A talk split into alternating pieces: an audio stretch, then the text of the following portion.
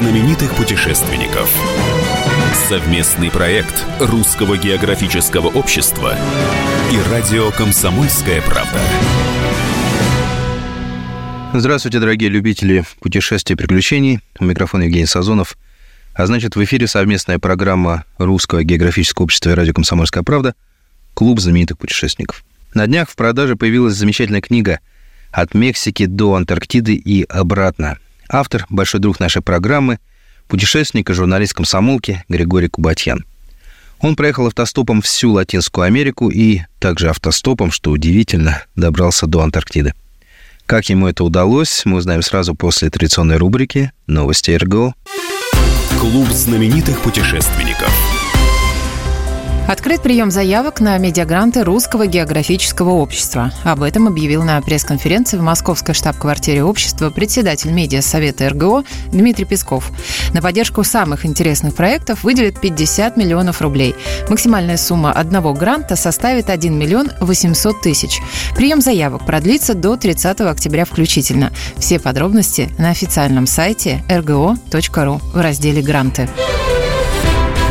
Первая научно-практическая конференция «Сила в открытиях» по приоритетным направлениям географии и смежных наук состоится 4-6 декабря 2023 года. Подать заявку на участие в ней можно до 20 ноября. Уникальная возможность для специалистов представить результаты своих работ, теоретических и практических исследований, экспедиций и наблюдений. Доступен широкий спектр тематических направлений – от биологии и экологии до краеведения и педагогики. Любите свой город или обожаете исследовать новые места – Знаете интересные истории, музеи, маршруты? Поделитесь своими знаниями со всей страной. Русское географическое общество проводит всероссийский конкурс «Лучший гид России». Принять участие в проекте может любой желающий. Для этого достаточно снять двухминутный ролик с оригинальной и познавательной мини-экскурсией по городу, музею или природному маршруту и загрузить его на сайт лучшийгид.рф. Работы принимаются до конца октября. Клуб знаменитых путешественников.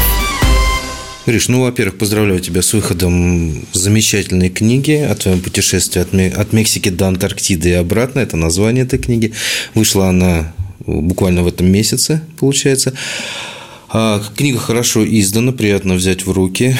Вот, и приятно почитать и снова вспомнить твои рассказы Э, которые были, когда мы еще познакомились с тобой, когда записывали первую программу. Вот. Ну, э, книга вышла в этом году, а само путешествие автостопом от Мексики до Антарктиды произошло когда? Это был 2005-2006 год. Справка. Григорий Степанович Кубатьян, российский путешественник, журналист и писатель, действительный член Русского географического общества. Окончил Санкт-Петербургскую государственную инженерно-экономическую академию. Экспедиционную деятельность начал с 1997 года и посетил все континенты Земли пешком, автостопом, на велосипеде и мотоцикле. Участник кругосветной экспедиции «Неизвестный мир», создатель книг «Великий африканский крюк», «Тревел-журналистика» и ряда других. Поэт и исполнитель своих песен. В начале СВО ушел добровольцем на фронт, был серьезно ранен. Сейчас работает военным корреспондентом «Комсомольской правды». Ну, что тебя подвигло-то отправиться в далекие дали такие? У тебя же вроде все было нормально. Разводил кроликов, сидел в деревне, все знают тебя. И тут все бросаешь, кроликов раздариваешь и куда-то туда. Но дело в том, что я э, путешествовал еще с конца 90-х, с 97 года я начал путешествовать автостопом. И всякий раз возвращаясь из какого-нибудь э, очередного дальнего путешествия, я думал, ну все, хватит, больше никуда не поеду, потому что и устал, и какой-нибудь слон меня чуть не затоптал, и еще что-то там, и в концлагере американском сидел, и там и всякими маляриями болел, и, и всякий раз мне хотелось это все закончить. Но потом в какой-то момент а вот нет, вот надо что-то еще более масштабное сделать, и вот уж тогда я закончу. А, ну и так получилось, что в 2004 году меня пригласили поработать журналом «Гео». Это немецкий журнал, сейчас он ушел из России. Раньше э, он работал. И я... Хороший журнал, кстати, был. Да, красочный. Да. Как книга, кстати, вот эта твоя. Красочный, хороший журнал. И я обрадовался возможности Но они предлагали, ну, какие-то короткие командировки. Вот я съездил ну, куда-то в Таджикистан, в Киргизию. Мне было интересно, но хотелось чего-то большого, такого большого путешествия. И я пришел в редакцию и говорю, а давайте вот в Латинскую Америку я всю проеду. Мне говорят, ну это очень дорого, мы столько не сможем а, тебе заплатить, а, вообще оплатить эту поездку. Я говорю, ну давайте я бесплатно проеду. Вот, не надо мне вообще каких-то особых денег. А, я поеду автостопом, буду жить в палатке, буду питаться подножным кормом, где-то там работать по пути. А, ну, просто буду писать для вас э, и как-то вот а, и дает до Антарктиды. И а ты прям тогда уже поставил себе цель, что ты в Антарктиду автостопом ну, доедешь? Я к тому времени, это, это был, э, к тому времени я уже добирался автостопом до Австралии, я уже добирался до Африки дважды, объездил Ближний Восток, был в Восточной Европе. Ну, то есть у меня уже был какой-то опыт определенный. Почему, собственно, не попробовать проехать всю Латинскую Америку? Ну, действительно, два локтя по карте. Да, ну понятно, что это отчасти была авантюра, потому что я так с трудом представлял э, как, как там проект. А там есть, например, сложные участки. Например, вот Дарьенский разрыв между Панамой и Колумбией, который на тот момент считалось, что он э, не, не проходится пешком. Ну, хотя на самом деле его люди проходили. Но это и, и, и проходит периодически, и там большой идет поток нелегальных иммигрантов и всяких разных. А, но это место очень, очень сложное э, для прохождения. Оно, это неофициальный проход. А, там человек подстерегает всякие опасности, и контрабандисты, и разные просто бандиты, и, и полиция, которая будет препятствовать, и, и просто нет дорог. То есть где-то там надо идти по, по воде, по грязи, на, на лодке, по болотам, ну, в общем, как-то вот а там еще повстанцы, а там еще торговля наркотиками процветает, а там людей похищают. Ну, в общем, вот такое вот место, это прям посередине надо пересечь было. Я, э, к слову, туда в итоге не поехал. Я нашел яхту, которая, значит, обошла, была из э, Панамы в Колумбию. В обход. О, герои идут в обход. В обход, да. Ну, некоторые мои знакомые проходили э, этот Дарьенский разрыв, и более того… А кто? Ну, у меня есть такие. В смысле, тоже путешественники, да, ребята, да, или, да. или знакомцы из Колумбии какие-то? Не, ну из, из, знакомцы из Колумбии понятно, что там, там большой поток очень идет людей. Но это просто поток э, нелегальных мигрантов. То есть они колонной просто идут. Но это люди бесправные, это люди, которые теряют, ну, да. у них отбирают имущество, их могут убить. Э, там, там очень все сложно и страшно.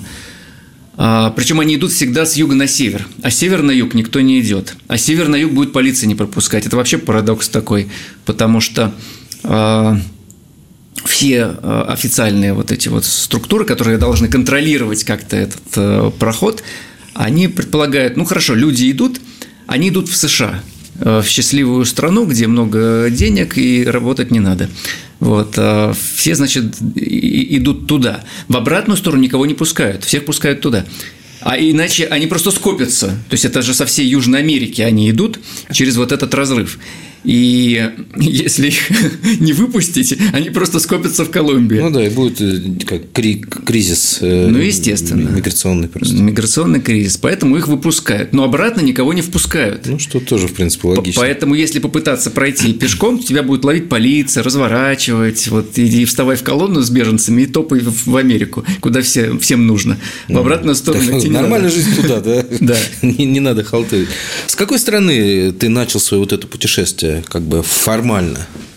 Какая с Мексики. С Мексики. С Мексики, да. Э, Причем я прилетел в Мексику, у меня была виза мексиканская, тогда она требовалась, у меня все были документы в порядке, но а, меня и поместили... тебя, по-моему, посадили тогда в тюрьму, да? Не в тюрьму, меня посадили прямо в аэропорту в такой загончик для иммигрантов. В обезьянник.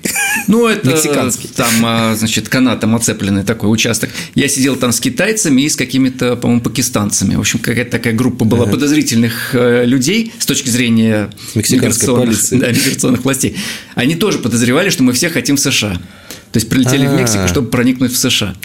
И, и это тогда люди были одержимы вот, вот этой вот, э, значит, желанием попасть в США. Для меня это и тогда была загадкой, и, и сейчас. Э, но вот э, нас, значит, проверяли, а не хотим ли мы в США. Мне пришлось объяснять, что нет, не хочу. Я не хочу, я уже сидел в американском концлагере. Ну, интересно, что когда я ехал на попутках, мне все предлагали, а чего тут не в ту сторону едешь? Надо в США ехать, куда все едут. Парень, ты не туда идешь. Не туда, в обратную сторону едешь. Мы ненадолго прервемся. Напоминаю, что вы слушаете «Клуб знаменитых путешественников», совместную программу Русского географического общества и радио «Комсомольская правда». А беседуем мы сегодня о новой книге Григория Кубатьяна «От Мексики до Антарктиды и обратно». Она посвящена путешествию журналиста «Комсомольской правды» автостопом по Латинской Америке. Скоро вернемся.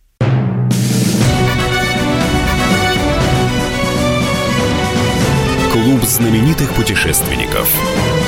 Совместный проект Русского географического общества и радио «Комсомольская правда». Клуб знаменитых путешественников возвращается в эфир. Встречаю вас я, постоянно ведущий Евгений Сазонов, и продолжаю беседу с Григорием Кубатьяном, путешественником, писателем, журналистом «Комсомольской правды». А беседуем мы сегодня о его новой книге. Называется она «От Мексики до Антарктиды и обратно». Это большой объемный текст с фотографиями о том, как наш журналист автостопом проехал по всей Латинской Америке. Из всех стран какая страна Латинской Америки тебе понравилась больше всего? А, мне многие понравились по-разному. А, мне иногда казалось, что Латинская Америка, хотя она очень-очень разнообразная, страны бывают сильно отличаются, она как-то по духу близка России – Mm. Тоже там в меру раздолбайства и внутренней какой-то самоотверженности, и революционных настроений таких. А, и мне как-то вот они более близки были искренности больше, чем, например, у европейцев. Да, европейцы вроде на нас более похожи, но они такие закрытые, сдержанные, да, для них там важно, значит, э, какой-то, какая-то там, может быть, выгода или практическая польза от, э, от всего. А, они улыбаются, но улыбаются дежурно. А эти они проще намного. Они улыбаются, потому что им хочется улыбаться, а не потому, что там принято улыбаться. А они, ну, такие вот более открытые, веселые. Ну, они какие-то более живые, что ли. Э, вот где-то э, ты пишешь, что э, вы остановились на ночлег в палатке, и на костер пришли индейцы местные. И, по в Боливии, что ли. И они э, просто, они увидели огонь, пришли, вы что-то пообщались так спокойно, хорошо, пожгли костер, посмеялись, вот, и ничего они не клянчили у вас, э, не пытались развести, то есть хорошо сидели. Вот, э, по-моему, в Боливии, вот, да, где да, вот да. эти вот котелочки носят да, женщины. Да. Вот. И я просто, ну, вот это типичная русская деревня, да, что-то сидишь на заваленке, люди подошли, узнали, узнали, как дела, что там, посмеялись тоже и разошлись тоже. Ну, правда, да. у нас иногда, как говорится, перетекает в веселье неудержанное, но тем не менее. То есть, я почему-то, ты сказал, что похоже на Россию, а я читаю, и у меня такое ощущение, что думаю, где-то я это все уже чувствовал, где-то я все уже видел. Это действительно деревня наша. Ну да, ну там, там э, разные страны. Из тех, которые мне прям очень э, показались близкими, ну, это Аргентина. Аргентина, да? Да, Аргентина, Аргентина вообще как Россия. А, кстати, очень образованные аргентинцы. Там а, много книжных магазинов, там есть оперный театр, там есть библиотеки. В целом народ более такой развитый, ну, по латиноамериканским меркам смотришь, вот вроде нигде не было книжных магазинов, а тут раз они встречаются. Когда по Аргентине путешествовал и забредал в какие-нибудь э, тягули, э, не встретил ли ты там э, веселого старичка вот с такими усиками, который... В смысле каких-то нацистов да. беглых?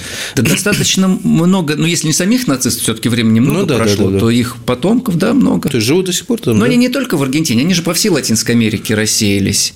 А, в целом по восточному побережью, угу. допустим, там в Боливии обычно не, не слышишь про них, а где-нибудь э, в Чили, в Бразилии, в Парагвае, в Уругвае, в Аргентине, а, да, меня даже подвозили, вот подвозил меня потомок э, немец, немецкого какого-то офицера сбежавшего и, и украинки. О, как. Так вот, да. Интересно. А дело в том, что вывозили же людей на принудительные работы угу. из Украины, из Беларуси, из России. И немцы иногда женились на вот этих девушках, которые ну, просто были вот домах, домохозяйками, угу. да, там, работницами и увозили их с собой. И это не редкость, такие браки. Ну, я слышал, что вот в Латинскую Америку бежали э, немецкие там солдаты, офицеры, ну, не, не только вот те, которые нацистские преступники, да, ну, просто воевал, потом понял, что как бы не за тех. Ну, скажем так, солдаты Абвера, они были, во-первых, бедные, они зачастую не могли себе позволить уехать в Латинскую Америку. Во-вторых, собственно, чего им бежать? Ну, он солдат, он выполнял приказ, ну, там, какой с него спрос. В основном, конечно, бежали офицеры, бежали высокопоставленные э, офицеры, нацистские преступники. Это правда, что, да, чем больше человек напортачил, и чем больше он умудрился на этом заработать, а, да, тем украсть. дальше да, он хочет да, тем дальше он хочет сбежать. Он, он вынужден был сбежать. А, я думаю, что верхушка нацистская во многом, конечно, там вся и осела. А, в каких-то случаях, может быть, инсценировав свою смерть, в каких-то случаях просто сбежав. А, ну, не зря же потом по Латинской Америке там уже израильские спецслужбы, да, новообразованные ну, да, ездили. Бреднем хорошим проходили с мелкой сетью, да.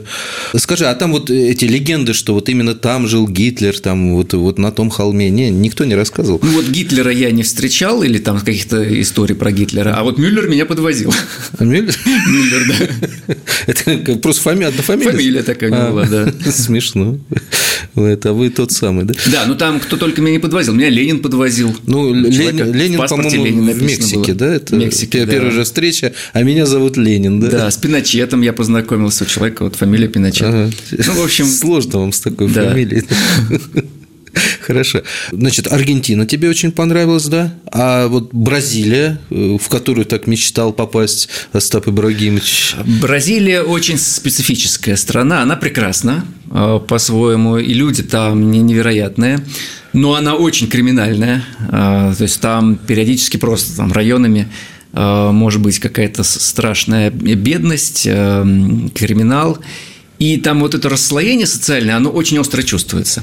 Скажем, вот в странах индейских, типа Эквадора, Боливии, Перу, там все более-менее бедные. Ну, индейская страна, они живут просто, да, сельская местность, все там достаточно а, так, оно не, не, не режет глаз, оно кажется органичным. А вот в Бразилии ощущаешь себя примерно как в Индии, в смысле расслоения А-а. общества. То есть э, там как какие-то невероятные богатства одних соседствуют с потрясающей, жуткой совершенно нищетой других.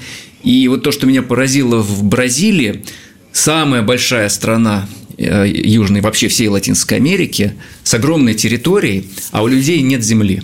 То есть там вся территория кому-то принадлежит частно. Mm. Едешь по дороге, и там все эти земли оцеплены каким-нибудь заборчиком, они пустые, но они принадлежат каким-то корпорациям, европейским, американским, mm. каким-то международным. И местные жители не могут на этой земле э, селиться. А где они? Вот дорога тянется, она может идти десятки, сотни километров тянуться эта дорога. Между дорогой и заборчиком какой-то изгородью, ну, там 2, 3, 4 метра вот этот вот участок, участок пространства ничейного как бы. И вот на этом ничейном участке селятся люди в каких-то немыслимых там коробках, каких-то палатках. И вот это вот тянется бесконечный такой лагерь, где они живут. Э, вдоль дороги. А живут они с проезжающих машин. Они расколупывают дорогу, делают в дороге яму, потом делают вид, будто они эту яму ремонтируют и клянчат деньги с проезжающих водителей. Или просто веревку натягивают, что, дескать, давай там за проезд мне монетку. Ну, вот так они живут. Зачем? Как это вообще возможно? Почему вот так, вот, вот так вот выстроила Бразилия свою систему социальную? Для меня загадка. А пробки были страшные в городах типа Сан-Пауло, Рио. И э, сильные мира бразильского, они не ездили по пробкам, они летали на вертолетах. А. Когда ты летишь на вертолете, ты не видишь пробку. Ну, Пробка да. не является проблемой в целом. Потому что, ну, какая Часть разница? пейзажа. Да. Зачем решать тогда этот вопрос? Не обязательно. Ты как бы летишь над толпой, и ты такой небожитель в прямом практически смысле. А внизу там копошатся, копошится какая-то чернь. И тоже практически в прямом смысле. Да, бразильское население достаточно темное с виду. Потому что там большой процент африканского населения а, привозили рабов из Африки. Ну, да, да, да. И для меня это, конечно, было поразительно. И это в других э, латиноамериканских странах э, в меньшей степени. То есть Бразилия, она такая наиболее капиталистическая, да, получается, страна латинская. Ну, где капитализм доведен вот до такого абсурда уже. Ну, такой вот э, да. карикатурный капитализм. Карикатурный да? капитализм. Вы там вверху, мы здесь внизу. И очень большое американское влияние, конечно. А это еще связано с тем, что она немножко особняком стоит. Там португалоязычное население. Ага и они как бы находятся в окружении испаноязычных государств, которые, ну, так чуть-чуть вот особняком держатся, что вот у нас там одно, а вот Бразилия там другое. А мы у нас... И все друг к другу относятся с высока. Слушай, а вот ты писал в своей книге, ты вот шутил или ты серьезно, что я понял, откуда берутся сюжеты для бразильских сериалов? Они берутся из жизни. Нет, это, это, это серьезно, потому что а, как только попадаешь куда-нибудь в какую-нибудь компанию бразильскую, любую, просто с кем-то знакомишься, тебя тут же начинают знакомить еще с кем-то и начинают втягивать тебя в отношения. То есть ты только приехал, а тебя уже начинают делить какие-то девицы, уже из-за тебя там ссорятся, mm. ругаются, выясняют отношения. Да, да, бразильянки, вообще бразильцы – это симпатичная нация. Они э, очень много придают внимания внешнему виду. А, ну, это естественно, потому что там, и зачастую просто жизнь не, не позволяет там, в чем-то еще достичь успеха. Но вот в спорте, в танцах, в каком-то вот в моде, в какой-то внешней такой вот, uh-huh. они очень атлетичные, очень спортивные, а, крепкие, яркие. Бразилия – это первая страна, где я увидел на улицах турник – просто турник, на который можно подтягиваться. больше я в Латинской Америке нигде турников этих не видел. Мы снова ненадолго прервемся. Напоминаю, что вы слушаете «Клуб знаменитых путешественников», совместное детище Русского географического общества и радио «Комсомольская правда». У микрофона постоянно ведущий Евгений Сазонов, а в гостях у меня корреспондент «Комсомольской правды» Григорий Кубатьян. Он не только журналист, он еще и писатель. И в свет вышла его новая книга, называется она «От Мексики до Антарктиды и обратно» о том, как Григорий Кубатьян автостопом проехал через весь материк и заехал в Антарктиду. Скоро вернемся.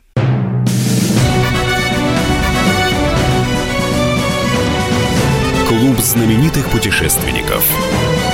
Совместный проект Русского географического общества и радио «Комсомольская правда». И снова здравствуйте, дорогие любители приключений. Клуб знаменитых путешественников, совместная программа Русского географического общества «Радио Комсомольская правда» продолжает свою работу. Для вас вещает сегодня и, собственно, всегда постоянно ведущий Евгений Сазонов, а в гостях у меня замечательный путешественник, журналист комсомолки, писатель Григорий Кубатьян.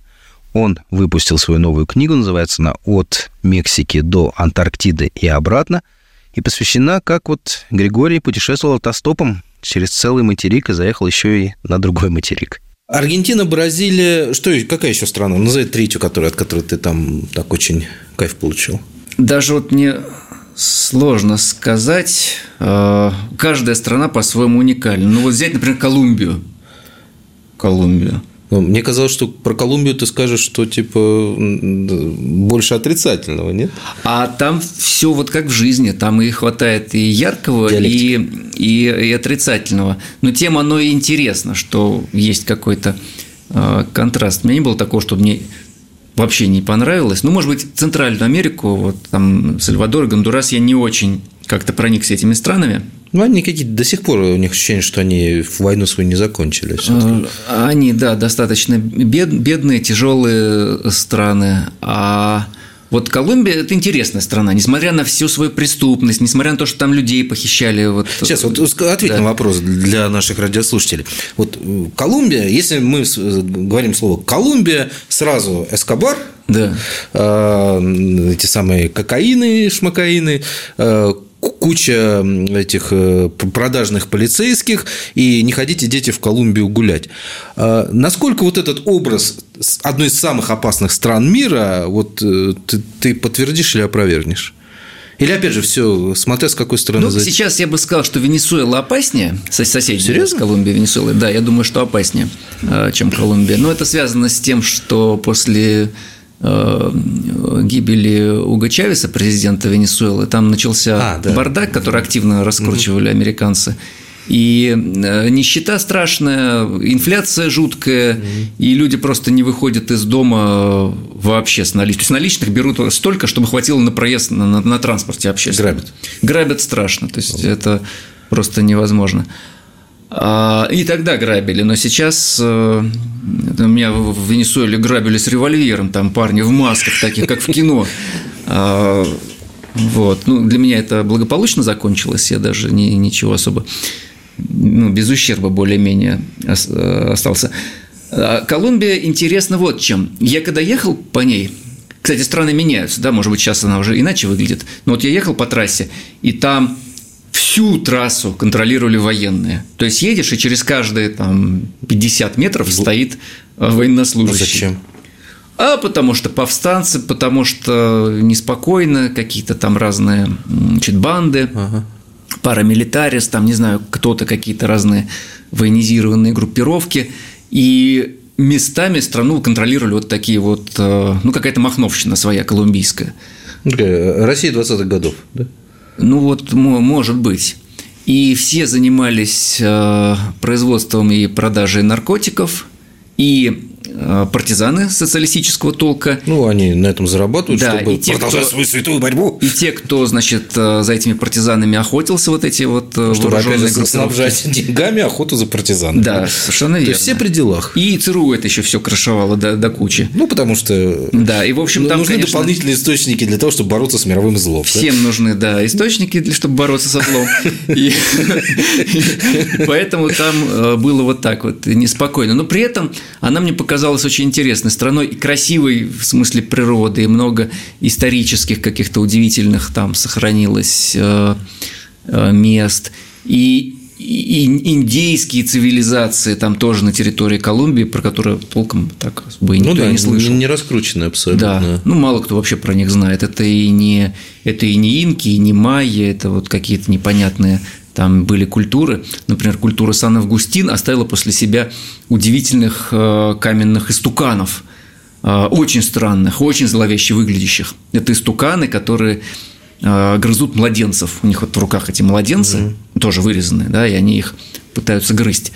А, что это значит? Может быть, там практиковали какие-то жертвоприношения, или, может быть, таким образом подчеркивалось, что они опасные, очень зловещие, вот грозные эти, те боги какие-то древние. Скажи, а вот Колумбия, да, вот эта э, столица Богата. Богата, да.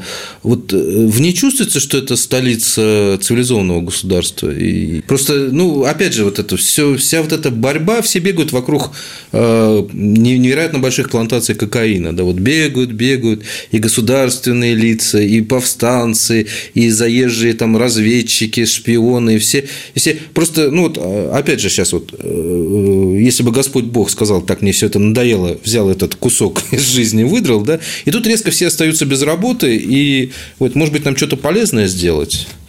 Цивилизации там пахнет или людям некогда? Я они... слышал, что Колумбия за последнее время стала лучше а, и благополучнее. Я думаю, что у Колумбии очень большой потенциал в целом. И экономический, и туристический, и культурный. А другое дело, что вот из-за того, что страну контролировали люди, а, чей доход был продажа оружия и наркотиков, угу. Там поэтому и была такая ситуация. То есть это был их бизнес, и их эта ситуация устраивала. В том числе и западных кураторов это устраивало. Это была вот, вот специально такая значит, площадка для того, чтобы зарабатывать а, ну, быстро ну, хорошие деньги. Хаос, да, там, да. Но в целом сам по себе, а, сами по себе люди и сама по себе вот страна, это страна с большим потенциалом. Ну, и то есть хорошая страна. Хорошая Когда страна. наведут порядок, будет вообще идеально. Да, да. Последний вопрос про Колумбию. А, ну, наверняка про Эскобара разговоры заходили, когда ты там путешествовал. Он для них все-таки герой или злодей? Ну, сложно сказать, потому что это и то, и другое. Он такой э, вроде э, мифологического персонажа, э, как у нас, к примеру, Пригожин. Вот ага. он герой или злодей? Да черт его знает. История нас рассудит. Или Стенька Разин, там, Стенька Емельян Разин. Пугачев. То есть, это такие неоднозначные персонажи, а, у которых есть и сторонники в обществе, и, и противники. А, люди сложной судьбы, неоднозначные, э, яркие, которые нарушали правила, да, шли как-то поперек власти. А, и зачастую народу это нравится. Особенно если власть прям сильно прижимает. Настоящих буйных мало. Да, это такой, значит, Рубин Гуд появился, грабит богатых, раздает э, там что-то бедным. Ну, и уж не знаю, сколько там Эскобар чего раздавал, но вроде какие-то у него были такие благотворительные акции. Ну, по сути, он занимался торговлей наркотиками, да? Ну, да, да. Но при этом он мог помочь бедным, так, с барского плеча. И его за это любили. А еще любили, что ему ничего власти не могут сделать, потому что власти там в Колумбии тоже народ не, не сильно так доверял.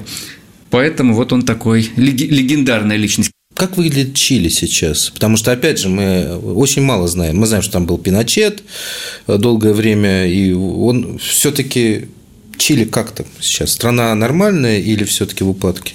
Ну, я могу рассказать о том, что я видел. Ну, давай. Поскольку да, там э, время идет и все меняется, там за год, за два, за три, там может вообще все даже сильно поменяться. А я столкнулся вот с чем. А, Чили расколота внутренняя страна, потому что когда пришел Пиночет, то там э, убивали социалистов, убивали страшно.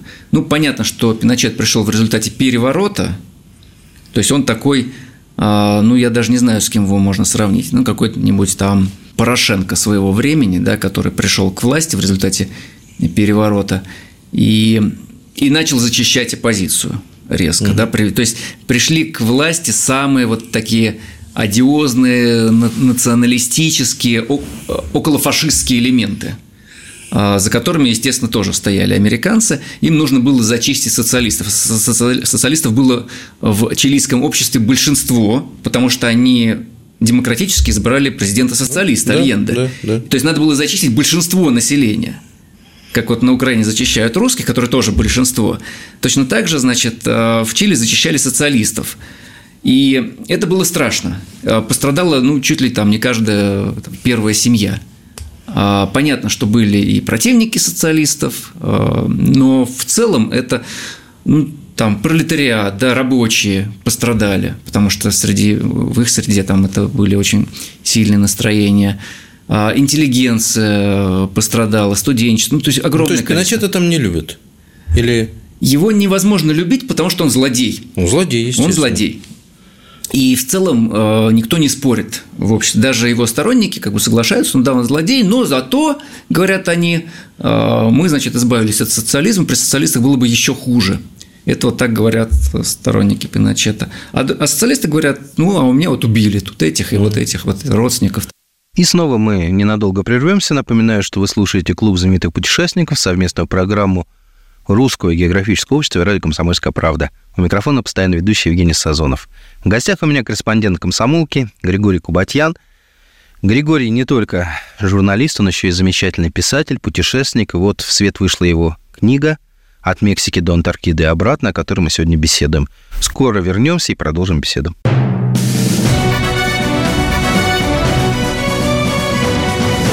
Клуб знаменитых путешественников. Совместный проект Русского географического общества и радио «Комсомольская правда». Возвращаемся снова в эфир. Клуб знаменитых путешественников распахивает перед вами свои двери. На пороге встречаю вас я, председатель и постоянно ведущий Евгений Сазонов. А в гостях у меня, можно сказать, уже почетный член нашего клуба Григорий Кубатьян, журналист «Комсомольской правды», замечательный путешественник, еще более замечательный писатель. Григорий выпустил свою новую книгу, называется она «От Мексики до Антарктиды и обратно», о том, как он автостопом проехал почти два материка. Опять же, хотел спросить, в, каких странах Латинской Америки нас любят? Но много чего изменилось с 2005 года наверняка. Но нас в целом любят. Нас в целом любят. Более того, в Латинской Америке есть такое понятие гринго. Гринго – это белый человек вообще. Ну, американец, да? А, да, чаще всего американцев называют гринго, но иногда гринго – это просто белый, Эй, белый гринго. европеец, да. И это такое ругательство, неодобрительное. Ну, то есть, это вот какой-то вот, значит, э, белый черт, от которого не надо ждать добра. А мы гринго для них? Вот, и когда я где-то появлялся, я, естественно, у меня статус гринга.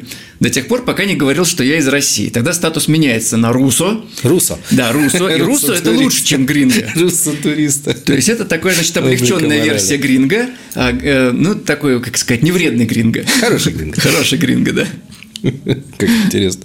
А, ладно, отличимся немножко от э, Латинской Америки. Ты доехал автостопом до Антарктиды. Да. Как?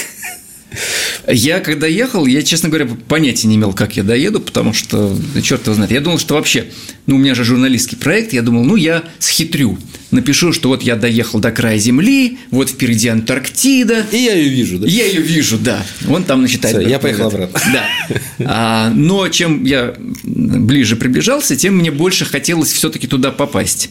И я искал разные возможности, как вообще мне и когда я уже добрался до города Пунта-Аренас, это на юге Чили, я начал э, искать, я ходил в Чилийский институт Антарктики, я ходил к чилийским военным, я договорился с ледоколом, чтобы меня взяли, я нашел каких-то э, российских полярников, которые на канадском самолете вылетали туда, с ними уже договорился, что они меня возьмут. В общем, я решал вопросы. Иногда это срывалось, скажем, с полярниками у меня не получилось, потому что из-за погоды – погода самое главное, она меняется.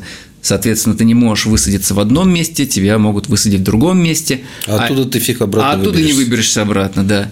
И это все очень сложно. И вот э, в тот момент погода мне помешала э, улететь с нашими полярниками. Я бы застрял на британской базе и никогда бы вообще оттуда не, не вернулся.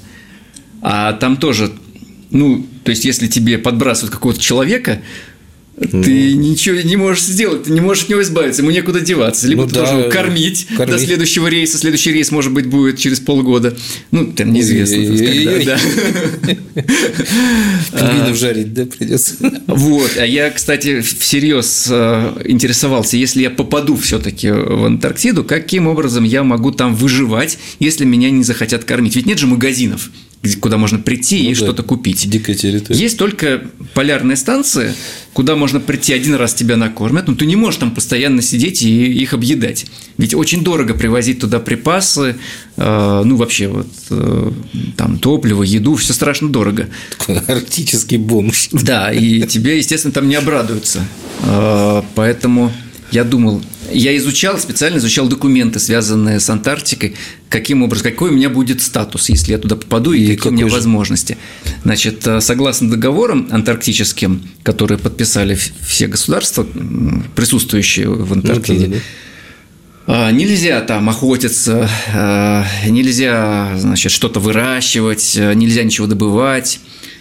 Но в случае, если существует прямая угроза жизни, то охотиться можно. И первые полярники, которые приезжали в Антарктиду, они охотились на пингвинов и их жарили. Пингвин в целом съедобный. Я даже с интересом изучал фотографии черно-белые еще полярников, которые жарят на вертеле пингвина. Смотрел, как это примерно делается. На случай, если мне... Книга о здоровых и вкусных пингвинах. Придется. Но обошлось. Вообще, я в итоге договорился с э, компанией, которая возила э, очень богатых туристов, чилийская компания. И э, они согласились меня взять просто в качестве корреспондента, который напишет. Вот, о том, как классно быть о туристом. О том, как классно быть туристом, да. Ну, по-моему, а, каким-то образом это был российский корабль, да, на котором они возили? Это или... был российский корабль, зафрахтованный голландской компанией, на которой чилийцы возили э, иностранцев, Китайцев. итальянцев, а, ну, да? разных, а, разных э, туристов. Там был итальянский судья, чуть ли не верховный, я не помню. Ну, какие-то ну, да, да, да, не бедные люди. Такие интересный набор людей был, да, да. которые, по-моему, начали квасить уже с самого начала путешествия. Да, да. Такие тоже похожи чем-то на русских, да? Ну, это был интересный опыт. И вот... А куда ты в Антарктиде добрался? Там какой-то краешек самый Мы получается? летели сначала на остров короля Георга Кинг-Джордж, Кинг э, и потом уже на корабле э, шли э, непосредственно к материку антарктическому, а, и шли вдоль, вдоль побережья, там посещали разные базы какие-то, там, куда мы могли зайти, какие-то ну, лагуны. До российских, по-моему, не добрались или добрались? А, нет, российская в самом начале была, Беллинсгаузен. Ну, ты, по-моему, не заходил на туда, просто посмотрел издалека, да? Да, я только видел. Церковь, видел. Церковь, церковь эти заходили. ржавые антенны, да? Ну, сейчас, я думаю, нет, сейчас, сейчас нормально, все, лучше, да. Не, просто 2005 там не до Антарктиды нам вообще было, я чувствую. Ну, да, да. Сколько ты пробовал там в этом туристическом путешествии антарктическом? Ну, может быть, дней 10. 10 дней, да? да. Вот, вернули тебя на территорию Аргентины, да, или куда? Чили. На, на, в, да, Чили, чилийская база. В Чили вернули, и ты решил, что пора как бы двигать в обратный путь, да? Ну, дело в том, что у меня а, проект назывался «Автостоп до Антарктиды», и предполагалось, что я доеду ну и все, на этом все закончится. Но пока я путешествовал, там были хорошие отзывы читателей. Тогда еще мне приходили бумажные письма в редакцию. А, даже у меня были поклонницы, они какие-то цветы засушили. Бразильянки на Письма вкладывали. Это было очень приятно. И, ну и в целом, раз есть читательский отклик, то решили продлить э, проект. И и переименовали проект «Автостоп от Антарктиды». От Антарктиды. Ну, или из Антарктиды, я уже не помню. Но смысл в том, что я поехал в обратную сторону, уже по другому побережью. Ехал по западному, возвращался по восточному. Э, поспокойнее было уже с опытом, пониманием, или все равно было несколько моментов волнительных? Ну, сложно сказать. В целом я уже как-то э, встроился, привык. А у меня уже... Потом начал, по-моему, на испанском нормально говорить. Я да? уже привык к испанскому языку. Причем я же в Чили, пока ждал возможности попасть на этот рейс в Антарктиду, я работал волонтером в национальном парке. А, и ты, по-моему, статьи даже писал. Там да? чилийская газета была, газету они выпускали. А, у них вот это управление всех парков чилийских. Выпускала газету, я в этой газете устроился репортером. Я работал и писал на, чилийском, ну, на испанском языке для чилийских читателей. И мне очень понравилось. У меня страшно был испанский, такой, ну, я с ошибками писал, но у меня была девочка-редактор, да? да, она исправляла, а в целом я сам ездил, я брал интервью, я общался, я писал статьи сам. Ты проехал по другому побережью, и конечная точка у тебя уже была, по-моему, Куба, да? Да, да, э, доехал через, до, до Венесуэлы, Аргентина, Уругвай, Парагвай, Бразилия, Венесуэла. Я только не заезжал вот эти вот э, французская Гвиана, Гаяна ага. и Суринам. Но они такие были совсем крошечные, и как-то у меня уже, может быть, я чуть подустал, ага. потому что это уже было 15 месяцев пути, и э, уже как-то я с, с трудом а с Кубы можно было улететь домой. А, ну да. Куба – это стандартная часть Латинской Америки? Или все таки это 16-я республика СССР? Куба, конечно, стояла особняком. В том числе и благодаря Фиделю Кастро, он был еще жив а, в да, то время, еще да. Тогда, да. И я вот был на Кубе, когда же был жив Фидель Кастро, и очень этим горжусь она, конечно, другая. Она тоже бедная, но бедность ее не выше, чем, например, бедность э, Сальвадора, Гондураса или любой страны Центральной Америки, к примеру. Да, она э, внешне явно беднее, чем Аргентина или Чили, или даже Бразилия. Но там нет нищеты на Кубе. Вот как, там как нет фавел. Бразилия. Там нет фавел. Да, там люди живут бедно, но они живут достойно. Ну, достойно в том смысле, что там нет вот этой страшной разницы между людьми, катастрофической пропасти, да? пропасти нету. И мне показалось, что они очень такие социально ответственные. То есть я помню, я видел э, на улице какой, какого-то жулика ловили. Он то ли кошелек украл, то ли что-то. Вообще на Кубе мало, мало преступности, но относительно все ну, остальное Латинской Америки. тоже Венесуэла. Да, ее практически там нет. Но если она есть, если такие случаи какие-то, то все население начинает значит, каким-то образом ловить этого жулика. То есть там вся улица бросилась ловить этого человека, этого несчастного жулика поймала, наверное, парней 30 одновременно Господи. его тащила. Совместная программа Русского географического общества и радио «Комсомольская правда» Клуб знаменитых путешественников завершает свою работу. В гостях у нас сегодня побывал Григорий Кубатьян, замечательный журналист «Комсомольской правды», еще более замечательный путешественник, еще более замечательный писатель, настоящий писатель.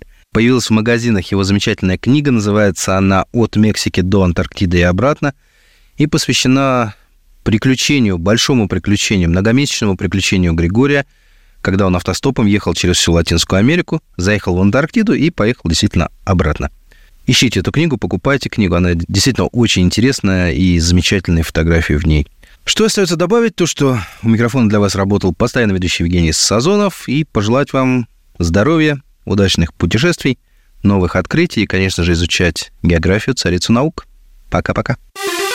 Клуб знаменитых путешественников.